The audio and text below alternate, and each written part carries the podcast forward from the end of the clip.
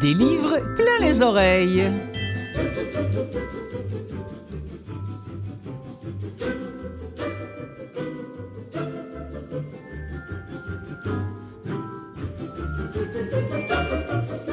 Bonjour tout le monde, Clotilde essaye en votre compagnie pour vous présenter une nouvelle fois cette émission qui se dédie aux livres audio. Maintenant, vous le savez, si vous êtes des, fidèles de Des livres plein les oreilles.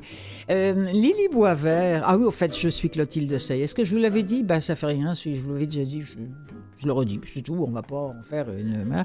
Euh, Lily Boisvert, est-ce que vous vous souvenez, je l'avais reçue pour un an, euh, sa trilogie, c'est euh, qui est d'ailleurs en, audio hein, maintenant. En fait, non, pas tout à fait. Il y a deux livres sur trois qui sont actuellement en audio et il va vous falloir attendre encore un petit peu avant de découvrir le, le tome 3 parce que ben il y a eu Il y a eu une urgence d'écrire, une, urgence qui a pris toute la place euh, dans la vie de Lily Boisvert, écrivaine. Alors ne me faites pas dire ce qu'elle ne nous dira pas, ce roman de femme forte qui devient soudain une femme fragilisée, voire pitoyable, sous l'emprise d'une histoire d'amour toxique, n'est pas forcément autobiographique, mais comme je le disais, le sujet la travaillait beaucoup et soudain les mots se sont mis à couler comme autant de larmes des yeux de son personnage féminin féministe, victime, euh, bien, victime inattendue d'un abus de pouvoir amoureux. Le livre s'appelle Match et Lily Boisvert va venir nous en parler. En seconde partie, j'ai des très beaux moments euh, de lecture audio à vous présenter. En fait, c'est Faline Bobier qui vous les présentera en précisant bien qu'il s'agit de livres audio accessibles aux personnes qui présentent des difficultés visuelles. Joséphine Bacon, la touchante Joséphine Bacon, sera des choix de Faline. Ne manquez pas ça, c'est absolument magnifique. Et puis, comme toujours, on finira euh, cette émission avec des extraits, je ne sais pas encore combien, ça va dépendre du temps, extraits de nouveautés littéraires qui s'écoutent. Juste avant de parler avec Lily Boisvert, une chanson une chanson que j'aurais tellement aimé écrire, mais c'est Jeanne Chéral qui l'a écrite et c'est Julien Clerc qui la chante.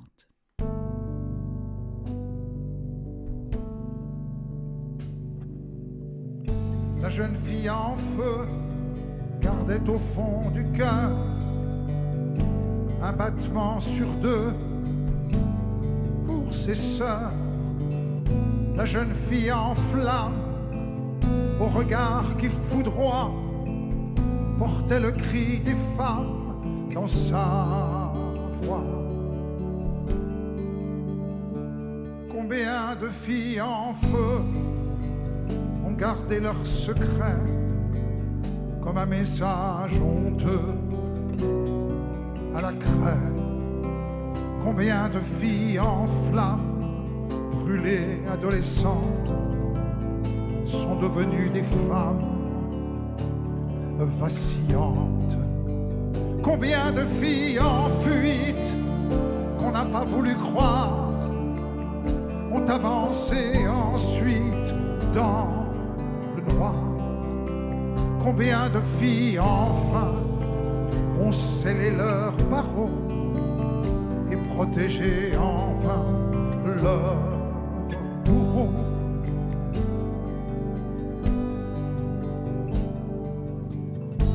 jeune fille en feu a allumé la mèche et ouvert de ses voeux une brèche.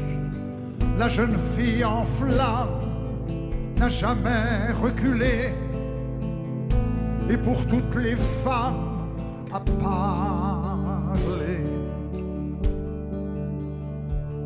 Combien de filles en feu garder leur secret comme un message honteux à la craie. Combien de filles en flammes, brûlées adolescentes, sont devenues des femmes vacillantes. Combien de filles en fuite qu'on n'a pas voulu croire ont avancé ensuite dans Combien de filles enfin ont scellé leurs barreaux et protégé en vain leur bourreau. Combien de filles en fuite qu'on n'a pas voulu croire. On avancé ensuite dans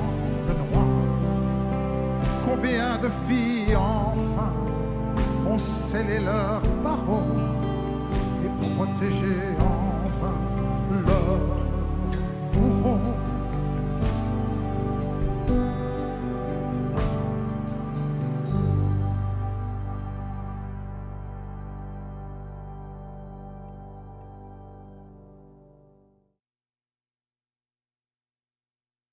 As-tu déjà pensé au suicide? C'est ce qu'il m'a demandé à la fin de notre premier rendez-vous. C'était la première question qu'il me posait depuis le début de la soirée. Nous venions de quitter le Waverly, un bar du Myland où nous étions allés prendre un verre. Dans le portique, il m'avait invité chez lui. Il vivait sur le plateau, tout près. J'avais décliné son offre et il n'avait pas insisté. On avait zippé nos manteaux, il m'avait tenu la porte et il était en train de m'accompagner dans la nuit de janvier à mon arrêt d'autobus sur Saint-Urbain. As-tu déjà pensé au suicide? Quelle étrange question à poser à quelqu'un qu'on rencontre pour la première fois et dont on ne sait rien parce qu'on n'a fait que lui parler de soi. Je lui ai jeté un coup d'œil à travers les poils de mon capuchon. Non, je n'y avais jamais pensé. Je tenais à la vie. J'avais vécu des moments difficiles, bien sûr, comme tout le monde, et j'avais de temps à autre des pulsions troubles qui me faisaient prendre des risques inutiles, mais je n'avais jamais considéré que je pourrais un jour vouloir en finir. Vraiment? C'est étonnant, ça, Émilie. Il avait beaucoup répété mon prénom ce soir-là, comme pour forcer une intimité. Je trouvais que ça faisait un peu pick-up artist. Lily Boisvert. Bonjour, Lily. Bonjour. Ah là là, bon, ben c'est voilà, ça fait tout un début d'émission. Hein. Je trouvais cette chanson-là tellement appropriée. La première fois que je l'ai entendue, ça m'a fait un petit peu comme euh, votre livre. Ça a été un, un coup de poing euh, dans la face, c'est joliment dit, dans la gueule, ce serait mieux. Oui, je m'en excuse, je m'en excuse. Non, faut pas, il faut pas, ben, oh. il faut pas. Non, non, non, il faut pas, Lily. C'est un livre coup de poing euh, oui, qui fait un peu mal et non, c'est pas vraiment mon intention. Ben, c'est ça pareil, mais c'est pas grave. Comme, comme disait je ne sais plus qui, les, les douleurs, parfois, faut les aimer aussi parce qu'elles font avancer. Alors, hmm. euh, non, non, non, il faut pas que vous vous sentiez mal avec ça du tout. Alors, Lily, euh, vous, femme féministe, écrivaine, essayiste, chroniqueuse, animatrice. Et puis, Émilie, femme féministe, écrivaine, chroniqueuse, blogueuse. Est-ce que, est-ce que je pourrais presque, presque l'appeler Émilie euh, c'est sûr que le personnage principal, euh, pour le bâtir, je hmm. me suis beaucoup inspirée de moi-même. Euh, c'est sûr, c'est sûr. On voit les parallèles entre sa carrière, ma carrière, pour ceux qui, me connaissent. Oui. Ceux, qui me connaissent pas, je me je me disais c'est c'est pas grave. Je veux quand même que non ça c'est pas grave puis je veux que le je voulais que l'histoire se tienne en elle-même qu'elle ait pas besoin de, de contexte C'est ça, c'est ça et c'est pas euh, comment c'est pas important euh, parce que mais comme c'est écrit au jeu et non pas au elle, eh bien la distanciation émotive n'est forcément pas la même quand on le reçoit. Vous comprenez ce que je veux mm. dire? Alors forcément, je me dis que l'entretien euh, le, nôtre en ce moment ne peut être que un petit peu plus rendu difficile et émotif parce que vous parlez au jeu, quoi. Alors, mhm. oubliez complètement que c'est pas vous qui parlez, c'est pas forcément évident, et pour celui qui reçoit le bouquin, et pour la fille qui fait l'entrevue en ce moment, quoi. vous, me suivez, c'est pour ça que je vous ai posé cette question-là, mais c'est pas parce que c'est important en quelque part, et entre mhm. guillemets, on s'en fout. C'est pas vrai qu'on s'en fout, bien sûr, mais c'est pas ça l'essentiel. L'essentiel, c'est qu'on attendait de vous un tome 3 de un an, et pouf, on tombe dans match. Euh, et, je commence souvent par la fin. À la fin de, ce, de ce livre-là, à la fin de, match, Émilie écrit, elle ouvre son laptop, elle écrit, elle écrit un cri. Est-ce que c'est votre cri à vous? Est-ce que c'était une urgence de crier ce que vous avez simplement dit dans ce livre-là qui s'appelle Match, Lily Boisvert?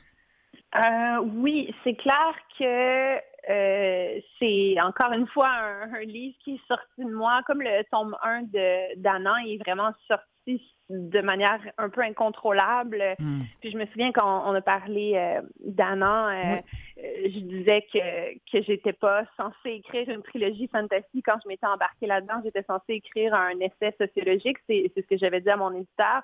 Mais, mais l'histoire, la, l'histoire fantasy m'est apparue, puis hmm. il, fallait que je l'écrive. Avec Match, c'est la même chose. Encore une fois, je, suis en train de travailler sur le tome 3 de ma trilogie. Je, travaille très fort. ça avance, ça avance, je le promets. Euh, faut, faut pas m'abandonner pour euh, la trilogie. Non, non, non, non, non. Mais, euh, mais c'est sûr que c'est ça, Match m'est apparu l'été dernier. En fait, euh, il fallait, c'est ça que j'écris, puis je l'ai écrit en deux mois euh, en hmm. travaillant à temps plein, donc c'est les soirs puis les week-ends. Hmm. Euh, Vraiment une urgence. Tout seul très rapidement. Ouais. Ouais, Et, ça commence par ces mots-là, c'est pas par hasard que je les ai choisis. Je commence très souvent euh, l'entrevue par le tout début euh, qui commence par un, encore là déjà par un coup de poing, où le gars, ce gars avec qui vous allez vivre euh, une histoire d'amour qui va durer quoi un an à peu près, qui s'appelle Ludwig. Une des premières questions à, la première rencontre, c'est est-ce que tu as déjà pensé au suicide? Et là, vous écrivez, mais quelle étrange question. Effectivement, quelle étrange question. On découvre là que nous, déjà, lecteurs, on se dit, oh là là, chronique euh, d'un amour annoncé mort au départ, quoi. Oui.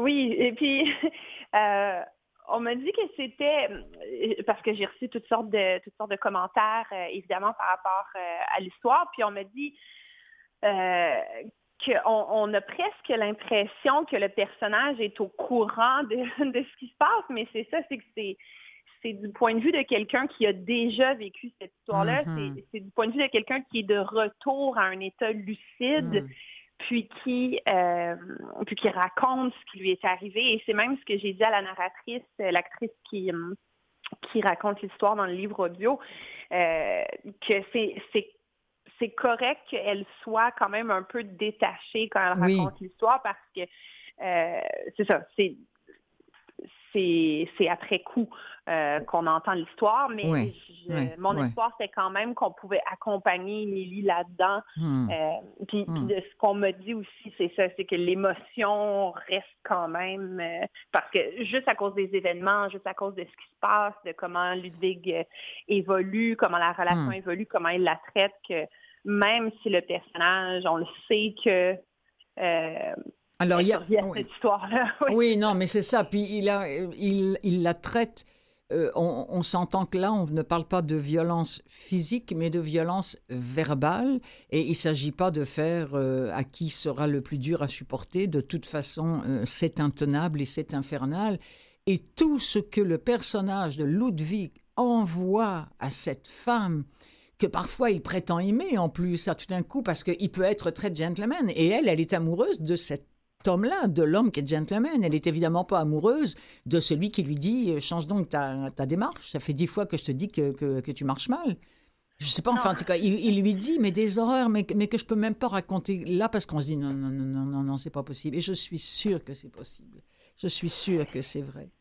Oui, ben, j'espérais justement pouvoir montrer ce qui se passe dans la tête de quelqu'un qui tombe amoureux d'une personne abusive, euh, parce que comme, comme tu le dis, Ludwig est, fait de la violence psychologique, c'est qu'il il se présente parfois sous un beau jour, mais il se présente aussi très souvent sous un jour de vulnérabilité, comme un être très fragile. Il hum. montre ses faiblesses très rapidement à Émilie. Puis même cette question-là, as-tu déjà pensé au suicide? Puis après ça, quand elle lui dit que non, il lui répond, ah, c'est étonnant. Hmm. Euh, mais même là-dedans aussi, c'est ça, c'est que lui, il laisse entendre qu'il hmm. l'a déjà pensé au suicide. Donc, c'est ça, c'est que dès cette question-là, il installe sa vulnérabilité, qui est au final une manipulation. Il n'est pas réellement vulnérable. En tout cas, même s'il l'est, je veux dire, il l'est comme tout le monde est vulnérable ah comme tout le monde a des instants de, de doute et de, et de enfin, et de, elle, parfois. elle, elle va, elle, elle va lui entre guillemets, pardonner beaucoup parce que vous l'avez dit vous-même et vous l'écrivez. Euh, en, quelque part, elle rassure son, son, son lecteur, enfin l'auteur, l'écrivaine, vous rassurez le lecteur en, disant ne vous inquiétez pas, ne vous inquiétez pas pour moi, ne vous inquiétez pas pour elle. Bon, c'est simplement que euh, il est faible, Ludwig, mais elle, elle est forte. Mhm. alors la femme forte. Alors ça, ça, là, l'image de la femme forte, elle en prend un sérieux coup aussi. Hein. Genre, t'es es tellement forte, t'as tellement tout vécu dans ta vie que tu peux tout supporter. Mais au nom de quoi? Mm-hmm. mais, et pourtant, c'est vrai. Combien de fois on se le fait dire, moi en tout cas en tant, en tant que femme relativement solide et d'apparence et, d'esprit, oui mais enfin toi t'es forte. Mm. Wow, je, ben je, suis pas un punching ball. Pour ben autant, tu sais, c'est comme, euh, oui, mais moi aussi, j'ai des Kleenex dans ma poche. Non, mais. Alors, je mm-hmm. voudrais qu'on écoute un, deuxième extrait euh, où il est question plus d'Émilie que de lui, mais ça donne une, bonne idée de comment elle se sent avec une carapace, avec une armure indestructible. Bouffe. Oula, on écoute. Elle ne savait pas que j'avais compris très jeune que le monde n'est pas peuplé de calinours qui vous tendent la main pour vous guider à travers la belle aventure de la vie. Elle ignorait, par exemple, que j'avais vécu en HLM.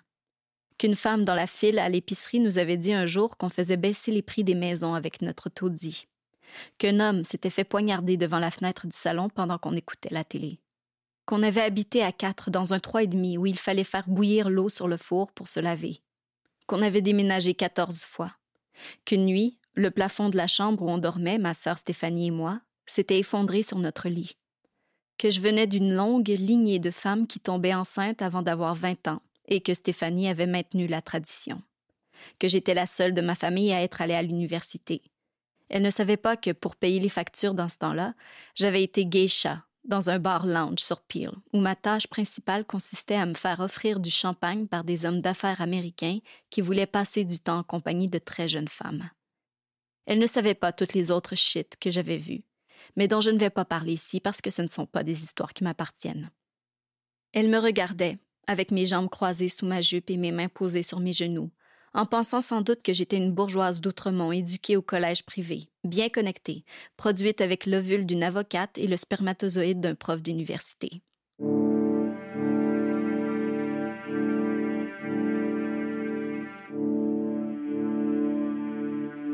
J'aime tellement, encore une fois, je l'avais remarqué dans, euh, dans un an aussi, j'aime tellement le sens de l'image qui punch, tu sais, entre l'ovule d'une avocate et le spermatozoïde de C'est, tellement ça. C'est, vraiment. Euh, est-ce, est-ce que ça vous vient aussi spontanément sous la plume, ce, ce genre d'images-là qui font mouche, Lily Boisvert? Euh, je pense que c'est le fruit de, de conditionnement euh, via mon travail de journaliste. Oui, c'est ça. Exactement. Ouais, ouais. essayer de dire en peu de mots, euh, essayer d'incarner en peu de mots une image euh, complexe. je vais vous poser une, oui, et je vais vous poser une question que d'ailleurs qui est posée dans le livre. Ludwig était charmant, Ludwig était un connard. Lequel des deux était le vrai? Il faut, faut, que je réponde à la question. S'il vous plaît. ben, moi, je pense que... Non, mais regardez, non, mais c'est peut-être pas forcément Émilie. Je, je, demande peut-être pas ça à Émilie. Je demande ah, peut-être ça à Lily Boisvert. Ben, ben c'est ça. Moi, mon analyse de la situation, c'est que Ludwig est un connard, oui. Mm-hmm, mm-hmm. parce que Émilie, elle, voit les faiblesses de Ludwig. Ben, c'est ça elle, ne voit pas le, connard parce que c'est ça toute la beauté d'une manipulation, c'est que tu aveugles l'autre personne Complètement. En, transformant la représentation qu'elle a de toi en jouant avec ses perceptions. C'est le gaslighting, c'est ça, c'est ça, c'est de modifier les perceptions de quelqu'un pour que la réalité ne lui soit plus accessible. Et Ludwig, euh, oui, lui dit des horreurs, mais je trouve même qu'il y a certaines des choses qu'il fait, des, actions qu'il pose euh, selon moi, qui sont pires que ses mots quand il la manipule ah pour qu'elle s'habille d'une certaine ah, manière. J'allais y venir. Euh, quand tu vois que cette femme-là, qui est donc l'image de la femme forte, bon, un peu craquelée, mais féministe hein, jusqu'au bout des ongles, et qu'il arrive à la faire s'habiller en pute pour une soirée et elle le fait et finalement en plus c'était pas c'était pas le cas. Je veux dire que tous les gens étaient, étaient, habillés parfaitement normalement. Donc il lui a inventé, il a comme fabulé une histoire pour qu'elle s'habille avec une jupe courte, avec c'est en lui faisant croire que tout le monde allait être habillé comme ça. Mais vous savez, je vais vous dire un truc terrible, mais qui m'est venu à l'esprit quand je préparais l'émission. Il est à battre. Et je sais que c'est terrible ce que je suis en train de dire, parce qu'on parle là de violence psychologique, puis c'est sûrement pas pour tomber dans la violence physique. Mais je me disais, mais, mais attends, est-ce qu'il y a quelqu'un qui veut... Vous comprenez ce que je veux dire? C'est pas, je, je, ne suis mm-hmm. pas une violente et, je ne prêche pas pour la violence, mais c'est parce qu'à un moment donné, on n'en peut plus. Il y, a, il y a une chose qui nous sauve dans le bouquin, c'est que c'est écrit à l'imparfait. Et donc on se dit, ok, c'est du passé, maintenant ça va mieux. Mm-hmm, mm-hmm. si ça avait été au présent, ouf. Oui. oui, puis en même temps, ça, mais je suis en train de lire Folle de Nelly Arcan. Je sais pas si ben tu l'as lu, euh, mais c'est aussi écrit à l'imparfait. Puis pourtant, tout le long du livre, elle parle de son futur suicide, puis de faire le parallèle avec la réalité aussi, c'est vraiment troublant. Puis moi, ça me ça me choque énormément de le, lire maintenant après coup. Euh, puis c'est sûr que je veux dire, il y a un chapitre dans le livre Matt qui est intitulé Nelly Arcan. Je, je pense que je fais des, des parallèles avec ça, mais j'avais jamais lu Folle. Et là, on me. Et c'est très. C'est, il est, c'est vraiment touchant quand vous en parlez de, de Nelly. Euh, je suis en train, pendant que je vous parle, je suis en train de retrouver la, la page avec les mots que j'avais, que j'avais surlignés. Euh, c'est pas, c'était en page 166 que j'avais noté. Je vais m'y rendre. Vive les iPads, mais quand on cherche, ah. c'est parfois, mais je vais y arriver. Euh, voilà, voilà, voilà ici. Nelly Arcan, écrivez-vous, avait dit des choses qu'on n'est pas censé dire à une époque qui ne voulait pas les entendre. Oui, oui, je crois vraiment à ça. Euh, je crois vraiment que c'est ça.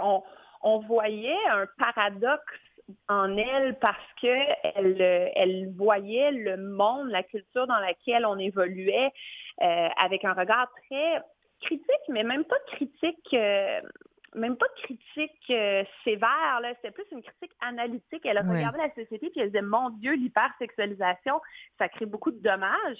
Puis après ça, les gens regardaient sa manière d'agir, sa manière de se vestir, puis ils disaient Oui, mais tu crées l'hypersexualisation alors que dans les faits, elle était d'une cohérence absolue, selon moi. C'est Absolument. la personne les plus cohérente que j'ai jamais euh, lue et vue parce que, au contraire, elle incarnait son analyse. Elle disait c'est horrible l'hypersexualisation, j'en suis une victime. Regardez-moi, je le vis, je suis à fond dans l'hypersexualisation, j'adhère à ces principes et ça m'affecte énormément et terriblement. Euh, donc oui, moi j'ai toujours défendu beaucoup Nelly Arca. Mais oui. Mais, mais bravo, et puis, et puis c'est bien de, de, la, de, la, de la faire euh, entrer, euh, en plus quand on sait qu'elle s'est fichue en l'air, de, de, de, la faire entrer euh, à ce moment-là, à la fin, dans, dans, ce bouquin, alors que finalement, les deux protagonistes sont séparés. lui, il dit que c'est elle qui... Mais en fait, c'est lui, à un moment donné, qui se barre et qui ne revient jamais. Là encore, il est dans le déni le plus total. Non, non, non, c'est toi qui m'as quitté. Enfin bref. Et elle en bave elle en arrache. Mm-hmm. Il, elle en arrache. Enfin, et puis là, on se dit, mais. Euh, et, même elle, d'ailleurs, elle n'en revient pas. D'avoir autant souffert et en même temps, elle vit ce qu'elle appelle une peine d'amour. Mm-hmm. Ben oui, mais oui.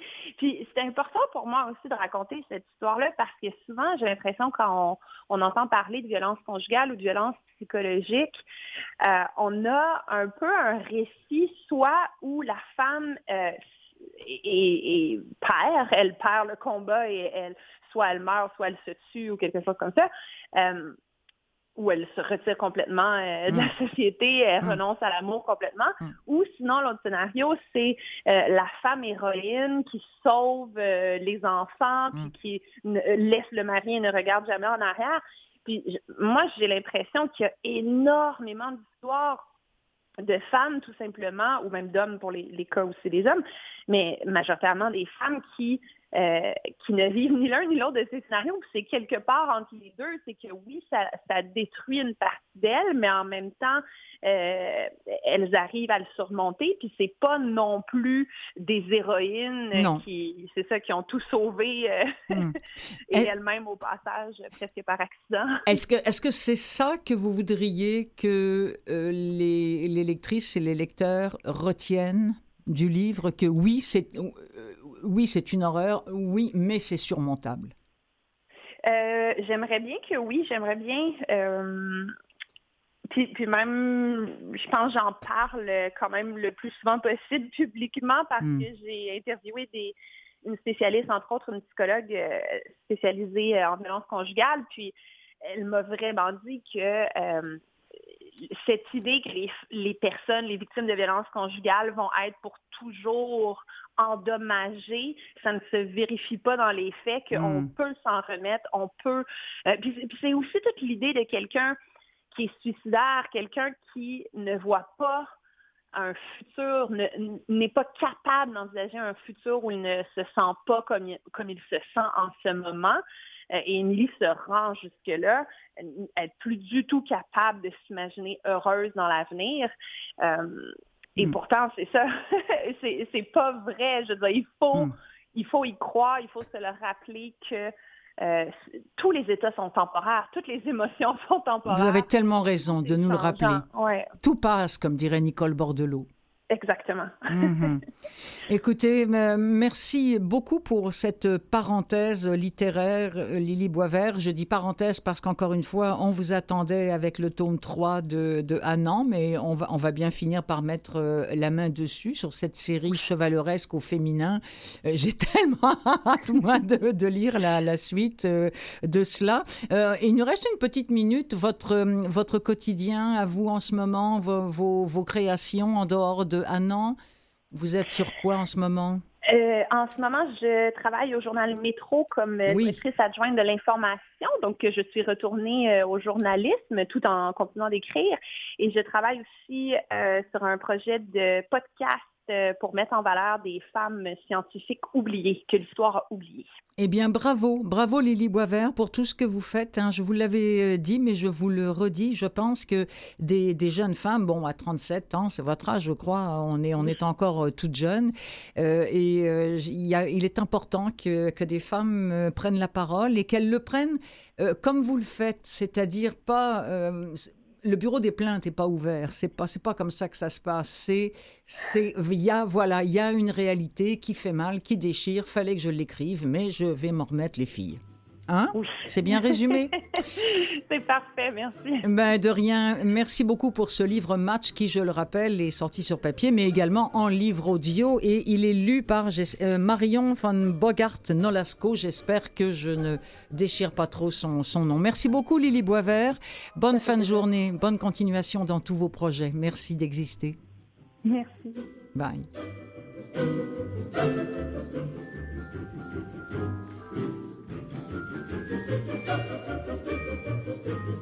Restez là, c'est l'émission des livres plein les oreilles avec Clotilde Sey qui se poursuit dans quelques secondes.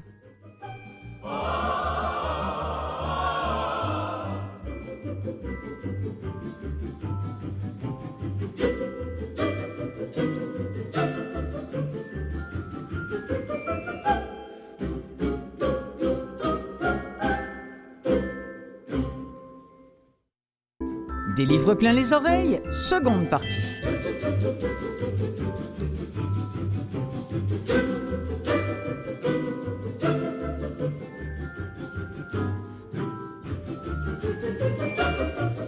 Faline Beaubier est des nôtres en ce début de seconde partie pour nous présenter une fois encore des extraits de livres audio accessibles aux personnes qui présentent des difficultés visuelles.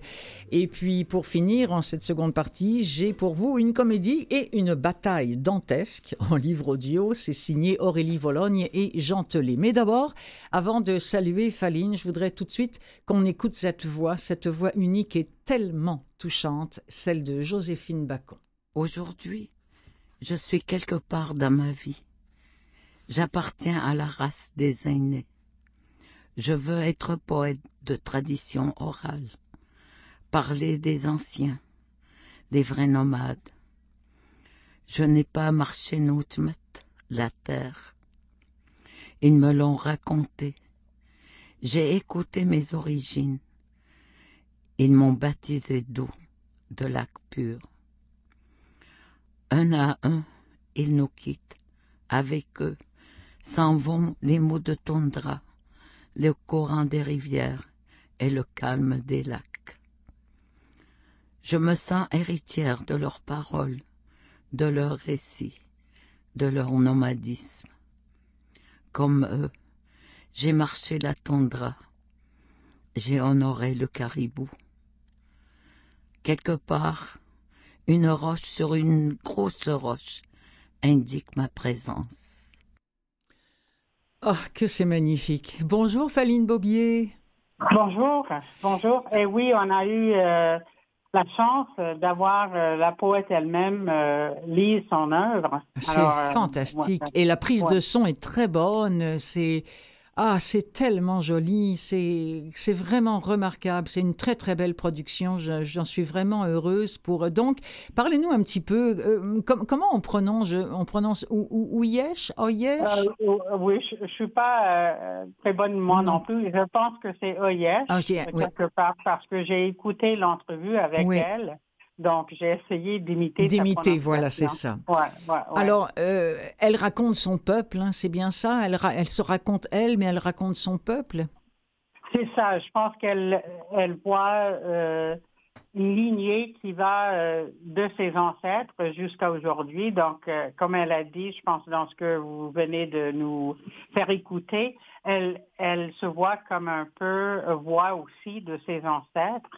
Alors, euh, euh, oui, je trouve, euh, et sa façon de, de parler de ça, très, très beau. parce que c'est quelqu'un, elle est née en 47 oui. et elle est originaire de Pessamy. Je pense que c'est sur la côte nord du Saint-Laurent. Oui, oui, oui, oui, oui, absolument.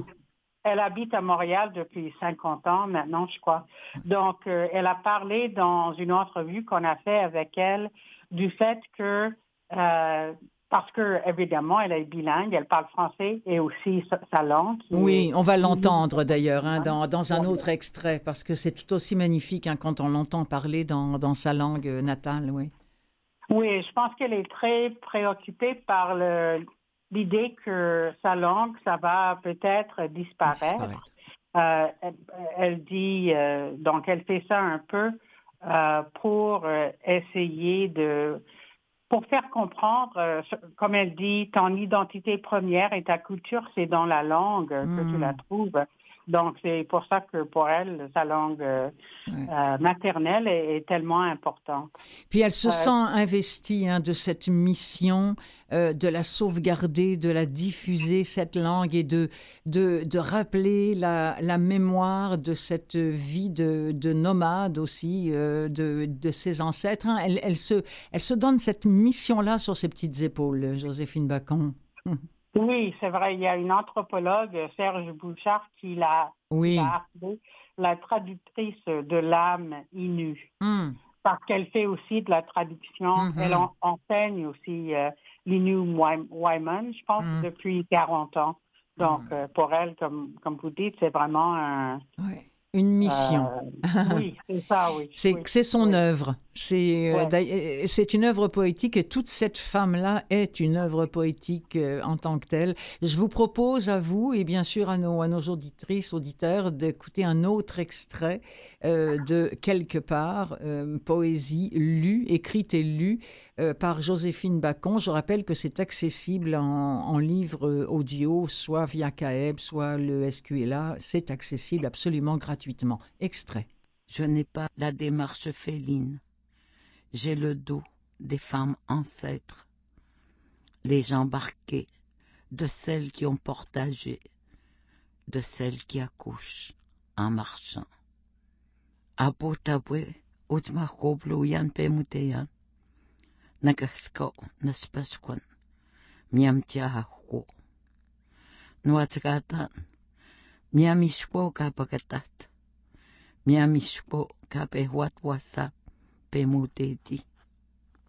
Je vis la grandeur du vent, je sens sa beauté. Le vent me prend dans ses bras. Il souffle un air mélodieux que j'aimerais écrire. Nuapteti espeten dagot noten. Nuapten espem. Dagwasnak noten.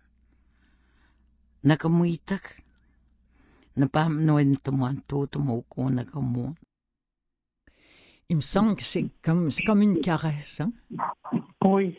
Et je voulais aussi signaler euh, pour les gens euh, qui s'intéressent peut-être, on a aussi euh, mis une entrevue avec elle sur notre site web, si ça pourrait t'intéresser. D'accord. Alors, il suffit de faire CAEB, les, les quatre lettres C-A-E-B pour... Voilà. Bibliocaeb.ca, c'est le site web. D'accord. Vous allez retrouver ça à la page d'accueil merveilleux vraiment. Allez, on change de genre complètement. On part, euh, on y va avec un, roman, un polar qui a obtenu le, meilleur roman Edgar Allan Poe en 2018. C'est bien ça, Bluebird, Bluebird. c'est ça. Et c'est un. Moi, j'aime beaucoup euh, cette écrivaine, euh, Attica Locke. C'est ça. elle est née en 1974 à Houston, au Texas. Et elle était d'abord euh, scénariste et productrice euh, à la télévision américaine, mais elle s'est lancée dans l'écriture en 2009 et comme vous avez dit, elle a gagné le prix Edgar Allan Poe pour son premier euh, polar. Donc, celui dont on parle aujourd'hui, Bluebird, Bluebird, c'est l'histoire, c'est le personnage principal, c'est Darren Matthews, qui est un des rares rangées noires, les rangées du Texas. Je ne sais mhm. pas comment on dit ça. Je, ne sais pas non plus, excusez-moi. Alors, euh, Nous voilà euh, bien. Donc, euh, au début, quand on le trouve, il a, il a été suspendu de son travail en attendant un jugement. Mais en, entre-temps, il va accepter une enquête pour un de ses amis. Donc, il se rend dans un petit hameau du comté de Shelby, qui est à l'est du Texas. Et il y a deux cadavres qui ont été trouvés dans le bayou, celui d'un avocat noir de Chicago et celui d'une jeune fille blanche. Donc, quand il arrive là, là euh, c'est vraiment un climat euh, raciste hmm. en ville, euh, aux prises avec une fraternité arienne. Hmm. Donc, ce, que, ce que Locke va, va démontrer dans, à travers l'histoire, c'est vraiment une Amérique divisée. Hmm. Donc, donc, un peu comme il y a il y a beaucoup de, où il y a d'autres écrivains euh, noirs qui ont, euh, évidemment, qui soulèvent ce problème. Mm-hmm. Et c'est là qu'elle va faire un peu dans une société qui, où il y a vraiment, c'est comme si la ségrégation existait toujours. Euh, Parce qu'elle, elle, elle, elle est noire, hein, Attica Locke, oui, c'est ça, d'accord, d'accord, d'accord. Oui, mais en même temps qu'elle traite, euh, évidemment, c'est un thème euh, sérieux, mais c'est aussi, euh, je trouve, ce que j'aime chez elle, c'est aussi que ses intrigues sont vraiment prenantes. Oui. Donc, il y a aussi l'histoire qui vous pousse à continuer à Oui, oui, Allez, on en écoute un petit extrait et puis au retour, on rechange de sujet complètement. Chapitre 1 Darren Matthews posa son Stetson à l'endroit sur la barre des témoins comme le lui avaient appris ses oncles. Pour l'audience de ce jour au tribunal, les Rangers l'avaient autorisé à porter son uniforme officiel, une chemise amidonnée à col boutonné et un pantalon sombre repassé. L'insigne en argent était épinglé à gauche, au-dessus de sa poche de poitrine. Il ne l'avait pas porté depuis l'enquête Ronnie Malvo, qui, des semaines auparavant, avait conduit à sa suspension. Il s'était également abstenu de mettre son alliance pendant cette période, elle faisait aussi partie de son costume officiel. Il résista à l'envie de jouer avec, tournant la bague sur l'annulaire de sa main, enflée pour une raison inexplicable. Il fit défiler une fois encore les images fugaces de son unique souvenir de la veille après vingt heures. Une assiette de poulet fumé, un plateau télé, une bouteille de Jim Bean et du blues sur la chaîne hi-fi de ses oncles. Le cliquetis des glaçons, le premier verre qu'il s'était servi et ensuite il ne se rappelait plus rien. À part le soulagement, bien sûr, qui accompagne le lâcher-prise. Oui, il était impuissant à sauver son mariage, étape numéro un. Étape numéro deux, verser trois doigts de whisky et répéter. Étape numéro trois, se laisser porter par la voix âpre de Johnny Taylor. Sa virilité affirmée, le droit de revendiquer ce qu'un homme devrait avoir pendant cette vie, y compris l'amour d'une bonne épouse, sa loyauté, et son désir de patauger dans une mer de noir avec lui s'il le faut pour atteindre l'autre côté. C'est très bien lu, hein? Oui, oui, c'est c'est vraiment superbe. J'aime beaucoup. Ça, ça donne vraiment envie. On a envie d'aller voir, euh, d'aller écouter un peu plus en avant cette euh, cette histoire-là. Euh, vous m'avez interpellé avec cette ce livre dont nous allons parler maintenant. C'est un tome 2. 40 LGBT qui ont changé le monde par Florent Manelli. Euh, c'est ça. Donc, il est allé chercher une quarantaine de, de, gens plus ou moins connus qui ont vraiment changé la perception du, du monde LGBT, c'est cela? Oui, c'est ça. C'est comme, comme vous dites, c'est le deuxième volume. Oui. Et c'est surtout euh, des personnalités. Euh, se concentre euh, surtout la, la, seconde moitié du 20e et le début du 21e siècle. Donc, euh, comme vous dites, c'est des personnages qui ont, euh, à leur manière, chacun à leur manière, ils ont marqué l'histoire euh, récente. Donc, on trouve des personnages comme Monique Wittig, l'écrivaine française, Armistead Maupin, Alan Turing, et le personnage de la personne dont on va dont on va parler, je pense à Pedro Almodovar. Ah oui, Pedro Almodovar, mais oui, dans, dans, dans la cinématographie est tellement importante pour le dans le dans le milieu LGBT. Hein. Oui, c'est vrai. C'est euh, évidemment c'est un Espagnol euh, qui est réalisateur, scénariste, producteur, en même temps acteur, et c'est quelqu'un qui est devenu metteur en scène dans l'ère post-franco en Espagne. Hmm. Donc une période il y avait, où il y avait plus de liberté après des années de répression sous le régime euh, fasciste. Et il connaît le succès pendant ce qu'on appelle le mouvement culturel de la Movida, donc, il suit la fin de l'Espagne franquiste hmm. et il est devenu, je dirais, assez rapidement un des réalisateurs espagnols les plus mondialement euh, ah, Absolument, absolument. Vous avez bien raison de, le préciser. Euh, on va écouter un petit bout euh, justement de, de, de ce livre 40 LGBT qui ont changé le monde, où il est effectivement question de Pedro Almodovar. Pedro Almodovar Né en 1949 dans une région au sud de Madrid, Pedro Almodovar réalise en 1980 son premier film, Pepe, Lochi, Bom et autres filles du quartier, alors qu'il vient d'emménager dans la capitale espagnole. À cette époque, Madrid est une ville brûlante de créativité qui voit naître une scène underground et punk. Réalisateur ouvertement gay, certaines œuvres de Pedro Almodovar sont considérées par les critiques et l'industrie du cinéma comme queer. Souvent provocateur, il donne à voir une palette de personnages libres et flamboyants. Illustration. Dans une écriture rappelant le graffiti, on peut lire Pepe Lucci Bom et otras chicas del montón. Texte. Il fonde quelques années après son premier long métrage sa propre société de production avec son frère, El Deseo.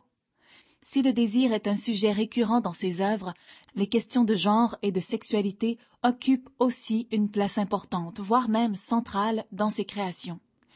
Avec son œil aiguisé et ses personnages aux sexualités assumées et au genre fluide, Almodovar explore des vies, des parcours, parfois tourmentés, dans lesquels être LGBT+, n'est pas une souffrance. Hmm. Il y a eu euh, récemment, euh, moi maintenant j'habite plus loin, j'ai pas pu y aller, mais euh, il y a eu un, toute une rétrospective Almodovar ici à la, Cinémathèque euh, de, Montréal avec euh, tous ces films hein, qui ont effectivement fait, évoluer beaucoup les, consciences et euh, c'est bien qu'il ait été cité parmi tous les autres dont nous avons parlé un peu plus tôt. c'est vraiment tout le temps que nous avons, Faline. Merci beaucoup pour ces choix éclairants, bien lus, en tout cas superbes, magnifiques. Ah, merci beaucoup, Clotilde, et, bonne journée. À vous aussi, une très belle fin de journée. On va se, se quitter. J'ai envie de vous proposer un extrait d'un des films, euh, un de mes films préférés de Almodovar, c'est Parle avec elle, un film bouleversant au cours duquel on, on suit le parcours d'un aide-soignant qui prend soin d'une jeune fille qui est plongée dans le coma. Euh, il lui parle beaucoup, d'ailleurs, c'est pour ça que ça s'appelle Parle avec elle, à Black Puis il parle beaucoup, il s'en occupe comme d'un ange gardien et il en tombe amoureux. Et un jour, on comprend que l'ange gardien commet l'inimaginable, commet l'impardonnable. Il va être mis en prison pour ce geste, évidemment, et la jeune fille, par contre, sortira de son coma. Alors la question que pose Almodovar est et si ce geste innommable et le fait qu'elle soit tombée enceinte suite à cela lui avait sauvé la vie? Voilà, comme dans tous les films d'Almodovar, tout n'est pas blanc ou noir. Il y a l'amour de ce jeune homme pour cette jeune fille, condamnée pour son entourage. C'est peut-être cet amour-là qu'aurait donné naissance à un enfant et surtout à la renaissance de sa mère. C'est dans, c'est pas le constat qui est intéressant chez Almodovar, c'est le questionnement.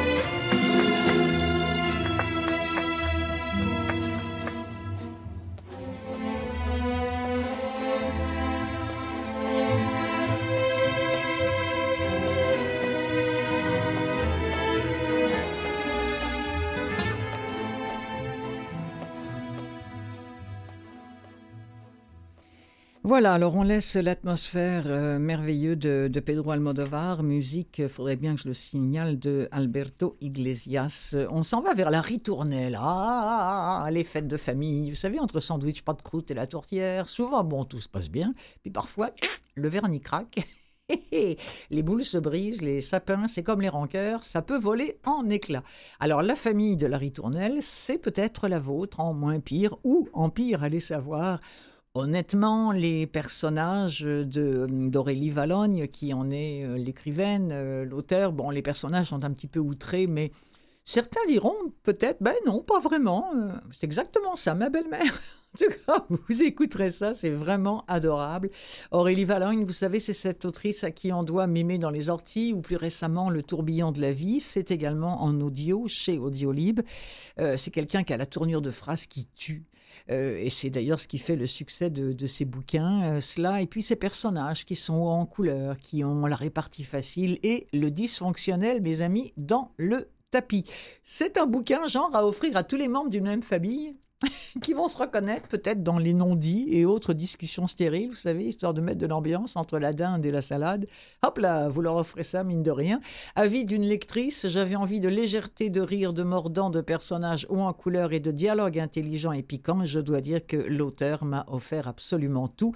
Bienvenue dans la famille Komaneski, extrait de La ritournelle d'Aurélie Valogne, lu par François Berléand. 7h12. Noël commençait mal, le sapin penchait. Anne en était à cette constatation, plantée dans son salon, en pyjama, les yeux tirés et la mine défaite, lorsque le téléphone retentit. Elle se précipita sur le combiné. Une seule personne au monde était assez malpolie pour ne pas avoir peur de réveiller toute une famille. Ma chérie, pour ce soir. Nadine, sa mère.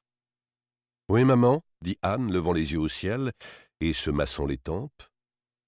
Elle s'était levée avec un mal de cheveux, comme un avant-goût de la soirée qui s'annonçait. Hum, de quoi parles-tu? N'oublie pas la bûche, surtout. Anne jeta un œil au dehors. Dans la rue, il faisait encore nuit noire. Maman, tu sais quelle heure il est? Tu penseras bien à la mettre dans le frigo continua la voix au bout du fil. Trop aigu, trop de mots, trop tôt. Le mal de crâne s'intensifia. On devrait interdire toute discussion avant le premier café. Et rappelle-toi de la sortir deux heures avant, pour qu'elle soit à température ambiante. Qu'il ne nous arrive pas les mésaventures de l'année dernière. Elle était tellement dure qu'on n'a jamais pu la manger. Anne aurait pu dire mille choses sur le réveillon précédent, sur les manquements de chacun, mais elle se contenta d'un pacifique J'avais plutôt prévu de me passer de réveillon cette année. De quoi? De bûche euh, cette année. la ritournelle d'Aurélie Valogne chez Audiolib, lue par François Berland. Euh, on change complètement de sujet avec Azincourt, euh, partant de pluie. Azincourt, c'est le nom d'un charmant petit village de Normandie, mais c'est aussi le tristement célèbre nom d'une bataille complètement épique, sanglante et surtout pluvieuse qui a eu lieu le 25 octobre 1415, alors que la guerre de Cent Ans fait rage et qu'une fois encore l'armée anglaise se retrouve prise au piège par une armée française plus forte en nombre, alerte, bien équipée et armée jusqu'aux dents. Et en plus, il pleut à boire debout depuis des jours et des jours et des jours. Les soldats anglais n'en peuvent plus, ils ne rêvent que du jour où ils vont rentrer chez eux. Et là, on annonce une victoire française, et c'est tout le contraire qui se passe. Pas un soldat n'en est revenu de cette guerre qui aura duré trois jours et qui, plus est, était parfaitement inutile. C'est raconté par Jean Telet, Azincourt par temps de pluie, et c'est lu par le comédien merveilleux qui fait maintenant énormément de livres audio, qui est Dominique Pinon. Ô père, le neveu du souverain. Il semble jeune d'allure. Vingt et un ans, à peu près votre âge, mes garçons. Son géniteur, frère cadet de Charles VI, ayant été assassiné, si Sa Majesté continue à perdre ses dauphins les uns après les autres, euh, c'est ce gars-là arrivant avec la fin du jour qui deviendra roi de France. Oh s'en extasie en chœur le trio de rejetons entourant leur paternel. Robuste quinquagénaire, ganté de fer, et couvert d'une longue tunique orange sur laquelle sont cousues des bandes jaunes horizontales. En face, ruisselant d'eau coulant le long des manches de son manteau en peau de daim et coiffé du velours d'un petit bonnet bordé de perles, Charles d'Orléans, stoïque à cheval, allant au pas près de son porte-étendard, s'approche des quatre qui le scrutent pour être accueilli par le plus âgé d'un Eh bien, on ne peut pas dire que vous nous apportez le beau temps, monseigneur. Il pleut encore plus que lorsque nous sommes presque tous arrivés en début d'après-midi. Une semaine, paraît-il, que ça tombe ici continuellement à flot. On se demande même si durant la nuit, la rivière près de Ruisseauville ne va pas se transformer en torrent et inonder une partie de notre campement. Et alors tous ces preux chevaliers, bien, ils vont tous, absolument tous mourir. Et mine de rien, c'est bon, ça c'est une histoire vraie, donc tous les amoureux que je sais qu'il y en a parmi vous, tous les amoureux d'histoire vont adorer cette, cette, bataille, hein, je vous le disais, qui dure pendant trois jours sous, sous une flotte terrible. Mais ce qu'il faut savoir, c'est que ce, désastre-là a amené aussi la fin de la, de la chevalerie sur les terrains de bataille. Et euh, c'est cette bataille-là qui a fait en sorte que tout d'un coup, l'artillerie euh, de, l'armée française euh, a été complètement bouleversée et amenée, entre autres, par une certaine Jeanne d'Arc. Ah, voilà. Et non, c'est vraiment passionnant. Bon, je vous le dis, hein, c'est quand même très, très sanglant comme bouquin. On parle d'une bataille absolument mortelle et inutile, c'est clair. Mais quand on aime l'histoire, eh bien, et qu'on aime le livre audio, on se laisse emporter par cette histoire, je vous le rappelle, euh, écrite par Jean Telet et lue par Dominique Pinon.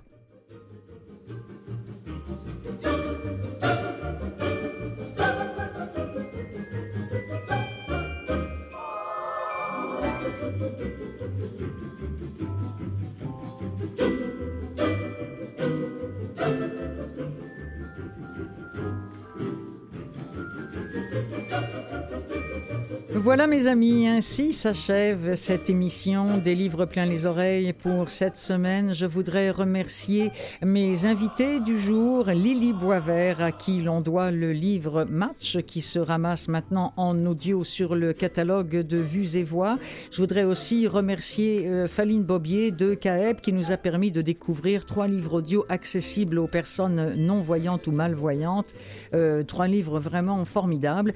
Et puis, ben, merci à vous d'être là. Je voudrais remercier l'équipe de CKVL aussi qui relaie cette émission. Remercier Apple Books aussi de relayer des livres pleins les oreilles en podcast. une émission qui se ramasse d'ailleurs entre autres sur Balado au Québec ou encore que vous pouvez écouter à la télévision ou encore que vous pouvez écouter sur le site de canalm.ca. Voilà.